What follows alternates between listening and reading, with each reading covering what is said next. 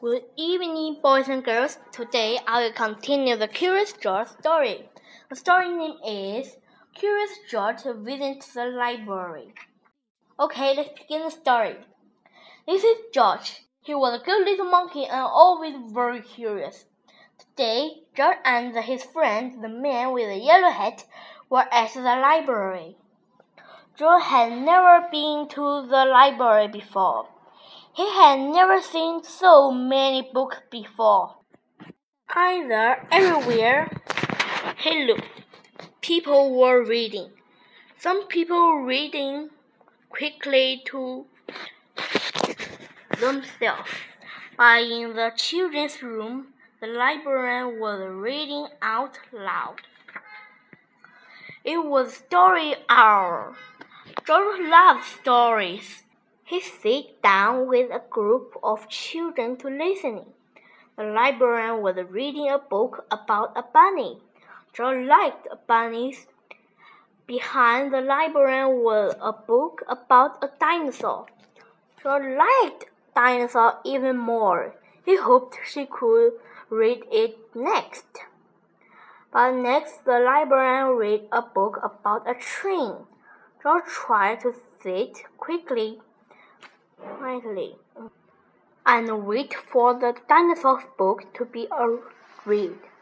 But sometimes it is hard for a little monkey to be patient. When the librarian started a story about jungle animals, Joe could not wait any longer. He had to see the dinosaur book. He tiptoed closer. Look, a monkey! shouted a girl. The librarian put her finger to her lips. We must be quiet so everyone can hear, she said nicely.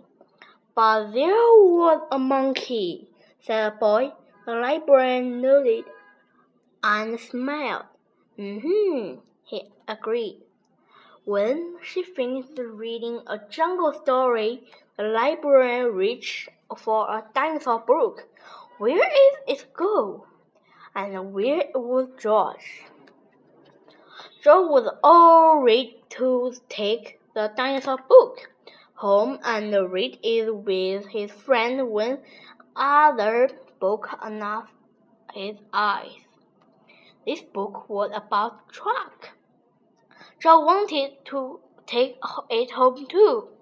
And here was a book about elephants. Joe loved elephants. He added it to his pile.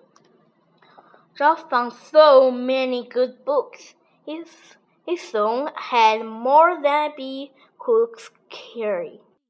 He leaned against a shelf to rest.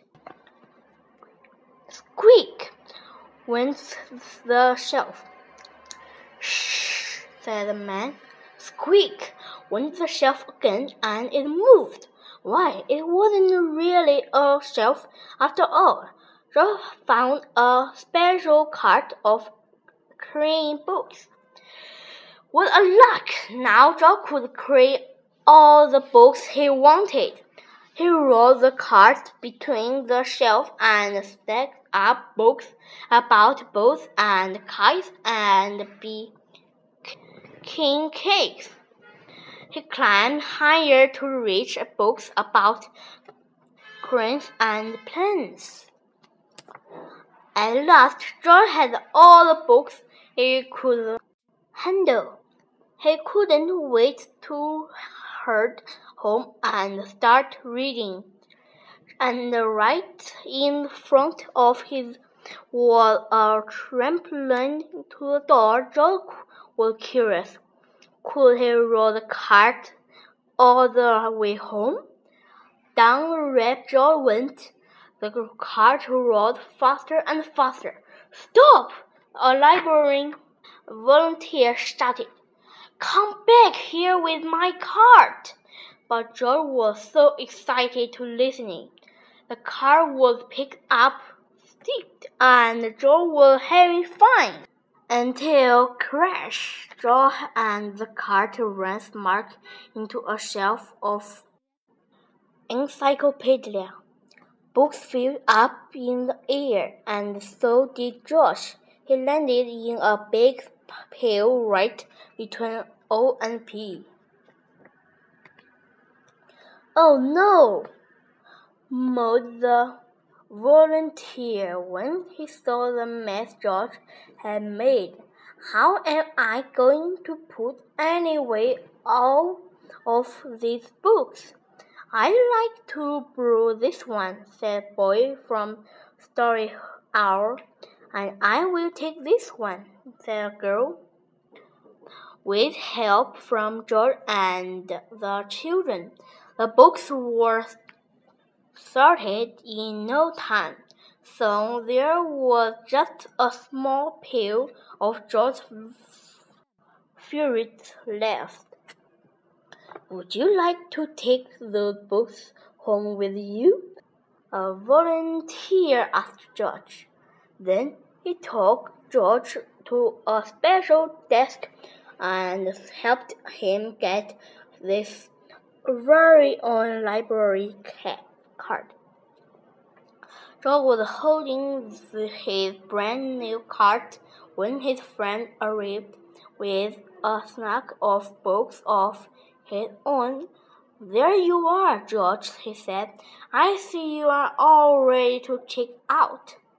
George had his friend give their books to the library. She smiled when she saw George's pail.